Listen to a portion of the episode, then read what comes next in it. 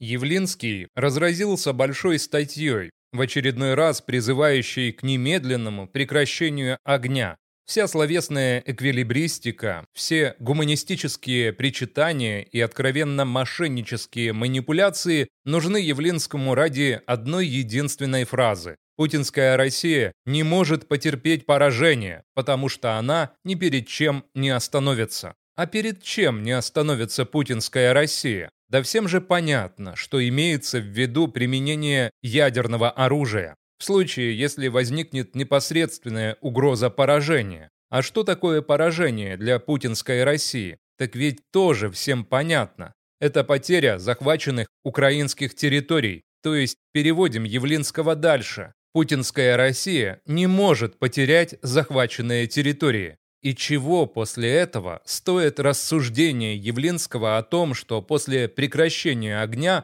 нужен длительный и сложный процесс дипломатического урегулирования территориальных споров. Путин будет с кем-то обсуждать территориальный вопрос после того, как его не смогут выкинуть с захваченных территорий силой. Не скажет ли в очередной раз «вопрос закрыт»? Явлинский нас совсем за идиотов держит? Не совсем. Явлинский пускается в рассуждение о том, что мы должны стремиться к такому миру, в котором формальная принадлежность вообще не имеет значения, как в современном Евросоюзе. Какое значение имеет, кому сейчас формально принадлежат Эльзас и Лотарингия? Вот оно что. Какое значение имеет, кому формально принадлежат захваченные Путиным украинские территории? Да оставьте их Путину, и будет на них, как в Евросоюзе. Короче, дайте Путину все, что он хочет, и всех, кого он хочет а не то он атомную бомбу бросит. Ведь если он может бросить атомную бомбу из-за захваченных украинских территорий, он может ее бросить и из-за какой-нибудь другой своей неудовлетворенной хотелки. Да из-за любой. Явлинский не помнит, что Путин хотел, чтобы НАТО собирало манатки и уматывало за границей 97 -го года, а все, что до этих границ, его.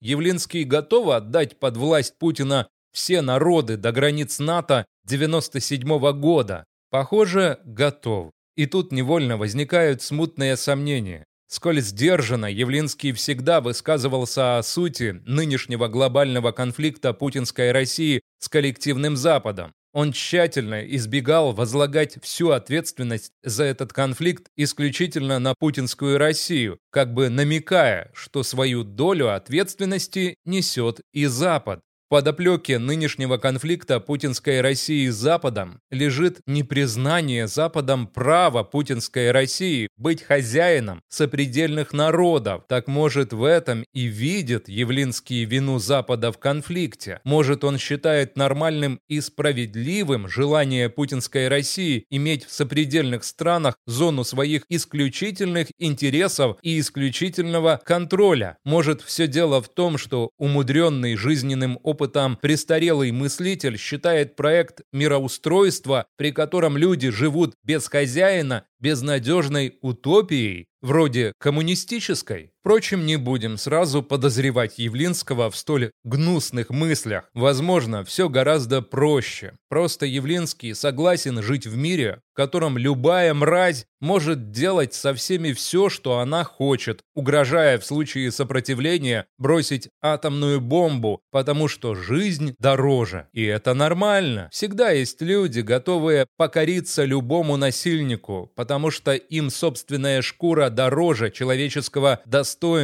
А есть другие люди, готовые умереть, но не покориться насильнику. Те и другие всегда не любили друг друга, обвиняли друг друга в попытках решать за них. И это правда, потому что от решений одних в значительной степени зависит судьба других. Этот спор вряд ли может к чему-то привести. Человека, для которого покориться насильнику немыслимо, не убедят в обратном никакие аргументы, даже самые гуманистические. Равно и наоборот, этот спор не решается голосованием, он решается исключительно волей. Волей одних не покориться насильнику, невзирая ни на что, и волей других спасать свою шкуру, невзирая ни на что. Но в связи с этим спором возникает еще как минимум два вопроса. Вопрос первый. Что полезнее для прогресса цивилизации? Адаптивная способность одних приспосабливаться к любой мерзости или способность других сказать «нет» насильнику? Чего бы это ни стоило? Вопрос, как сейчас модно говорить, неоднозначный, но из него вытекает второй, наиболее практический для нас вопрос.